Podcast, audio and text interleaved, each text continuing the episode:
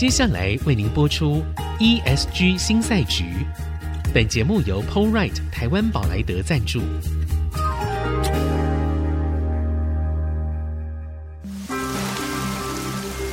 这是企业永续的世纪挑战。这是绿色浪潮下的供应链课题。再造优势前瞻的产业竞争力。欢迎加入 ESG 新赛局。掌握先机，创造新局。欢迎来到 ESG 新赛局。我是节目主持人、人工智慧科技基金会执行长温怡玲。好，呃，我们在经过了前面几集的节目哦，其实从总体经济开始谈，然后呢，也谈到了现在最新的，可能我们整个在台湾现在有非常非常多的课程。然后，但是呢，我们可以发现到中小企业还是有非常多的问题在面对 ESG 这件事情啊，特别是在净零排放的部分。好，那我们今天呢，从一个比较不一样的角度切入，因为我们过去谈的大部分都是在制造业，那我们其实也谈到了关于建筑啦，好，那关于甚至于我们也谈到了一点点零售业的部分。但是呢，其实在整个净零排放里面。非常重要的一个产业叫做农业，好，所以我们在今天的节目呢，就特别邀请到在农业界啊非常重要的好一位那个专家，柳工农业产销基金会的杨旭成杨执行长来跟大家问好。呃，各位听众大家好，我是杨旭成。好，其实我们很少叫他杨旭成，讲起来可以可以讲还对麦克。哦、OK。那 Mike，我们其实不太知道，因为我们大部分的人跟农业都有一点点距离。虽然我家有农地啊，哈，但是我其实我也不太知道刘工农业基金会它到底是在做什么样的事情。嗯，啊，好，那，我想感谢给我这个机会，哦、啊，让我呃、啊、可以介绍一下基金会的一个业务跟功能啊，甚至说我把它讲的是价值。嗯，呃，基金会呃、啊、成立大概三十七年，好、哦、那。那当时是由柳工农田水利会，OK，他呃全额捐助基金成立的，是，呃，那大家看我们的名字叫做柳工农业产销基金会。那柳工这个在台北，我想呃，柳工郡对柳工台大旁边是，所以说 基本上整个大台北地区从两百多年前的发展啊，其实跟柳工郡当时的一个呃延伸有有很密切的关系，很密切的关系。对，那为什么会当时会有我们这个基金会啊？那刚刚有提到呃柳工农田水利会，它其实最主要的功能就是做灌溉哦，甚至是排水哦。那而且他们其实他们服务的范围被限缩在台北市。哦，台北，所以说、嗯、呃，当时的台北市柳工农田水利会，他们就想为农业多做一些，多做一些，对，多做一些贡献、嗯，所以呃，当时就捐助一笔基金，成立了我们柳工农业产销基金会、嗯。那目的是希望可以第一个扩大服务的范畴到全台湾，是。那另外一个就是可以跳脱他们原本被限制的农田水利上的服务，嗯、哦，那可以为农业。基本上为农业，我们呃只要帮得上忙的，都是我们服务的一个、uh-huh. 一个项目。OK，、嗯、那目前主要的业务大概有哪一些？好，那呃我们是呃农业产销，对，所以第一个其实我们最早啊是为了要协助农民提升农业生产的技术。嗯哼嗯哼。哎、欸，那大家想哎、欸、怎么提升？所以其实我们这三十几年来哈，一直到十几年前，我们其实是着重在于辅导农民取得有机。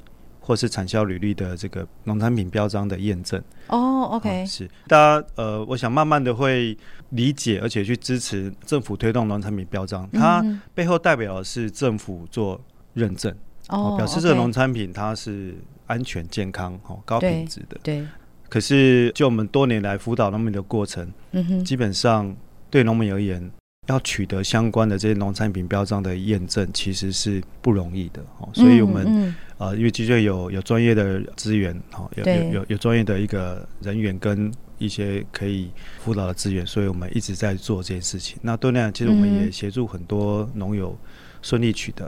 嗯、那取得这个农产品标章，其实可以，当然农民他本身他的农产品就像有一张身份证，对，他可以有更多的销售管道。嗯，嗯，我想这个是我们协助农民提升生产技术一直有在做的一件事情。那他也意识到了。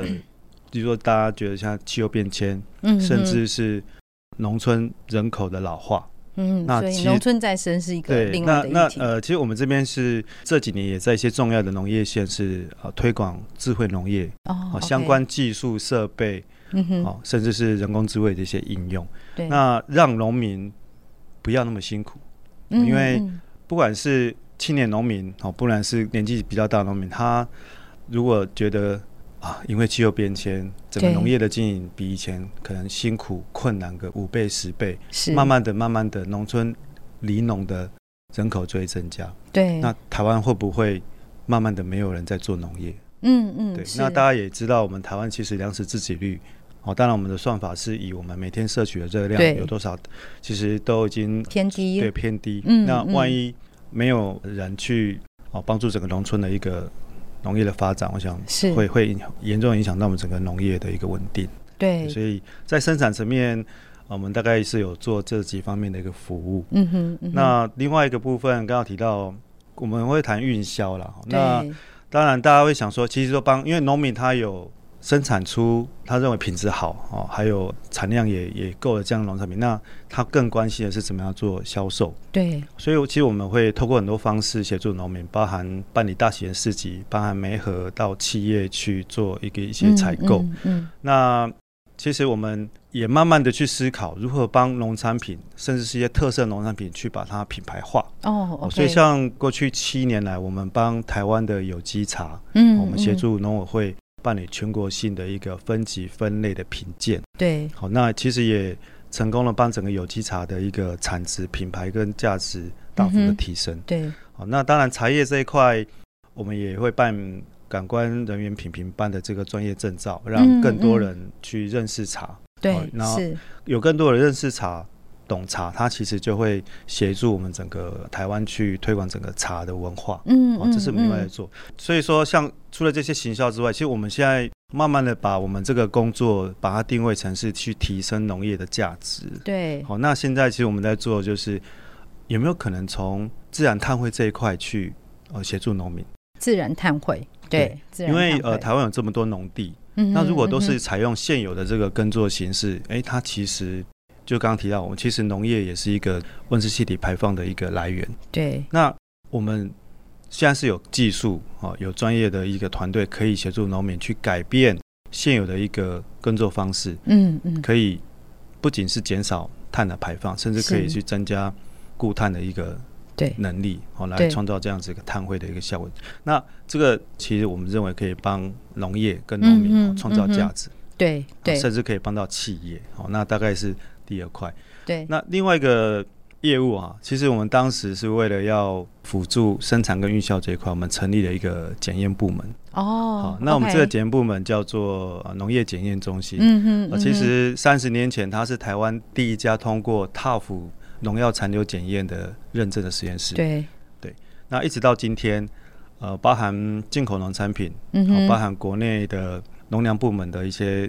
啊，农产品包含台湾很多验证公司的这个验证的这些农产品，都是我们都有协助在做检验。对，所以也常年为台湾的农产品的安全做把关。是。那有一个很重要的是，其实刚刚有提到这个农产品标章的验证啊，那它不管是有机或产销履历，它都要符合相关的一些规范之外，那其实中间很重要一款就是检验，它必须是要符合相关的规定，像是有机，它就是。不可以检出有农药，所以我想在农产品检验这一块，其实长期参与整个台湾农业的一个发展。嗯嗯，那以上大概概略分享哈。对，感觉听起来工作就很多。其实我为什么会会请杨执行长要特别分享这件事情是，是因为我们大部分的人对于农业产销还有农业的这个生态系，其实是极其不了解的。是。对，那我个人当然有比较多的一点点了解，因为我毕竟出身彰化田尾，它这个事情呢，其实基本上 IC 之音的那个听众朋友们大概都是知道的。好，那但是我们这样回过头来看哦，其实农业这样的一个产业，它通常它占的比例在整个 GDP 都不是很大，但是呢，它其实是整个国家经济的根本。如果大家还记得的话，好，其实农林畜产这些，比如说我们在今年最重要的一个议题就是没有鸡蛋。好，那当没有鸡蛋的时候，它其实产生了非常多的状况。再来，对于食物，第二个重要的事情是信任。我要怎么样去信任我吃进去的东西对我的身体是没有伤害的？好，那所以其实基金会在当中，它扮演一个非常非常重要的角色。那我们回过头来看哦，整个 ESG 经营排放在台湾已经积极推动两三年了。那这件事情啊，我不晓得它对于农业整个生态来说，它造成哪些影响？呃，当然影响，我们先谈大概是一些，例如说负面的影响。哦，负面的，好。刚刚有提到，农业也是一个温室气体排放的一个来源，嗯、所以。因应整个 ESG 跟近零排放，那农业部门本身当然也要开始针对相关的一个农业生产相关的农企业做碳盘查。嗯，哦，那农企业也要做碳盘查。碳盘查。嗯哼。那目前的一个状况是，其实是由政府委托一些机构对认证的单位。嗯哼。对，那目前相关的这个盘查的一个规范，其实都还在，包含环保署也还在研拟进化当中。对，进化当中。对。好，那呃，所以这是一个负面的影响吗？对于农企业来说，还是一个一个压力吗？还是应该怎么说？对，那那当然盘查这个需要时间。Okay. 那为什么要做盘查？重点是要把现在农业其实它主要的一个温室气体排放的来源对算清楚。OK，那接下来农业本身也要针对所能够做到的一些减排的一些作为，嗯，来去做努力。嗯嗯、那这是。嗯因为如果说影响，把它看成是压力的话，大概是这一块。OK，对。那我我个人在农业这一块，我认为目前 ESG 跟净零排放对农业其他正面的一个影响，或者说正面的效益，其实是更大。是，所以到底有哪一些正面的影响？我们先休息一下，待会儿继续回来。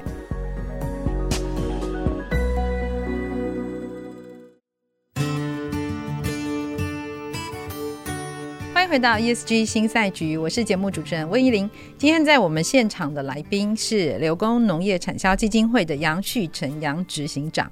好，那我们刚刚在前半段的时候，有花了一些时间跟大家介绍刘工到底是做什么的。那其实，在执行长分享的过程里面，可以发现到，我们对于农业整个的生态，我们是不熟悉的。但是，其实农业跟每一个人的生活关系都非常密切。因为我今天呢，我可以不搭车，我可以不买新衣服，但是我一定要吃饭。它是一个人的基本的需求哦。那我们刚刚讲到的是 ESG 跟净零排放，在台湾这两三年，当然它实际上第一个就是从碳盘查开始，它对于一些农企业也的确造成一些压力，但是其实它有很多正面的影响。好，有哪一些呢？那我这边就分享啊，例如说，其实大家都知道哈、哦嗯，过去其实。农业产值偏低，对，所以大家有没有发现，好像以前农业都会去寻求企业的支持，例如说来采购啊，嗯、来参与种米，种米，对，然后来来帮助农民，对，这是一直以来大家的印象，好像农业都需要大家的帮忙，弱势，对，弱势，对。那在这个目前这个 ESG 跟净零排放这样子一个趋势、嗯，其实它不是趋势，它是一个就是正在进行的，的事情。那我觉得现在有一个很大的一个转折是。现在是农业可以帮助到企业的一个很重要的一个契机哦。Oh, OK，对呵呵。那例如说，那我们今天把范畴限缩到农业啊，就是说，因为包含农业包含农林渔畜嘛。那我们今天聚焦在农产这一块。农产。那我们再聚焦到，例如说有机农业。嗯。那估计大家听到说，哎、欸，有机农业好像可能农民会很辛苦，然后产量也不高。是。那呃，我们现在其实，在有机农业这一块，其实我们目前是有方法。可以协助有机农业去做得更好，做得更好的方法，好，等下可以分享。就是说，例如我们让他有更好的这个固碳能力，嗯，那更重要的是要帮助农民把他辛苦创造出来的碳汇，是。透过所谓的 NRV，所谓的一个量测报告跟验证，嗯嗯，把它量化出来，甚至是要。呃，例如说，我们等下可以呃谈到说，能不能依照台湾现在环保署的一些规范，包含碳抵换专案，包含环评增量抵换，是。可以协助农民真的取得碳汇跟碳权。嗯，那除了农民本身，他整个农业经营的价值提升之外，对，它可以有更多的一个收入。哦，那台湾目前的有机啊，还有一个叫友善的面积，嗯嗯，加起来大概是一万八千公顷。是，那如果照农委会它到二零四零要净零的这样一个目标，嗯，其实整个有机友善农业呃面积的一个提升，也是一个很关键的一个重点。那如果我们真的能够好好的帮整个有机农业，它整整个碳汇的价值对。做出来，是。那帮到企业，那也获得企业的支持，是。那我想对农民的一个收入。嗯让农民更愿意去拓展整个有机种植的面积，我想对农业对环境、嗯、对整个呃企业，我相信都是一个多赢的一个局面。对对对，但是我们可能之前没有想象到说，哎，原来农业它可以有这样的一个很关键的点呢、哦。好，那我们假设这样子来看的话，就是气候危机，其实我们通常会直接看到是它对于农业会造成一些影响。对，比如说我今天收成就是坏掉，哎，其实我们印象很深刻的啦，就是比如说买不到鸡蛋啊，这是一个痛点。还有前两年有那个吃不到芒果的，对，它其实也是一个气候异常的一个状况。好，所以现在以台湾来说，因为台湾其实被称为是世界上最危险的地方嘛，啊，那个危险啊，两岸的关系当然很危险，但是我们在自然环境上面本来遇到的挑战就是比其他地区来得更大的。好，所以。气候危机啊，我们推到最远点来说，我们今天做这么多事情，其实都是在解决气候的问题。那台湾的农业在这件事情上有已经造成什么样的影响吗？就是如果就这三十几年来的数据看起来的话，我想大家都知道，整个气候变迁所造成的冲击非常多。对，那在农业上，其实我们可以聚焦在所谓的气温的变化，嗯，包含日夜温差，嗯、包含年均温的变化，以及在整个降雨。哦，心态的改变，对对，这两呃，毕竟农业过去大家都说是看天嘛，那当然我们后来透过刚刚提到，我们像我们的母会呃柳工水利会，它透过新建管理这么多的灌溉排水设施，它可以把水引到田间去，嗯嗯，哦，让我们整个农业生产不再只是看天，对，因为。大家都知道像，像像有些东南亚国家，嗯、哦，那我们也曾经去过，像印尼，嗯哼，它因为没有灌溉设施，它就真的只能看天吃饭。对、哦，所以说，呃，当然我们会很很努力的去调试整个气候变迁影响，但是农业它终究还是受到气候的影响非常大。对，那举几个例子啊，刚刚露露有提到，嗯、不只是芒果，大家如果还记得去年的荔枝跟龙眼，对，创天价，买不到，没吃到，对。对当然是因为产量就是也也是受到整个气温降雨的影响，大幅的减少。对，因为当然这个牵涉到农艺哈，因为呃，不然你说芒果要蔬果啊，干嘛？嗯嗯那个那个是呃是整个农民在农艺上的一个操作。对，但其实真的受到整个气候变迁影响的程度很高。那例如说这三年，其实离我们这边比较近的平林的茶园，因为缺水，哦，它至少都减产三成、四成，甚至到五成。哇，OK OK，所以、嗯、呃，包含降雨量的变化，好，包含整个气温的一个差异性是很大。你刚刚提到鸡蛋的问题，对，当然说我们今天是谈农产哈，但是其实鸡蛋为什么很多原因呢、啊？那其中一个原因其实是因为这十年来台湾啊，甚至是这两年，尤其是中部地区的日夜温差对明显加大。哦，是。那其实人也是一样啊，嗯、只要温差大就容易生病。对、嗯，鸡当然也是。是。对，所以说对鸡而言，你只要日夜温差比它可以容许的范围多个一度，对，它抵抗力降低，嗯，它得禽流感的几率就会增加。是。那它就会生病。对。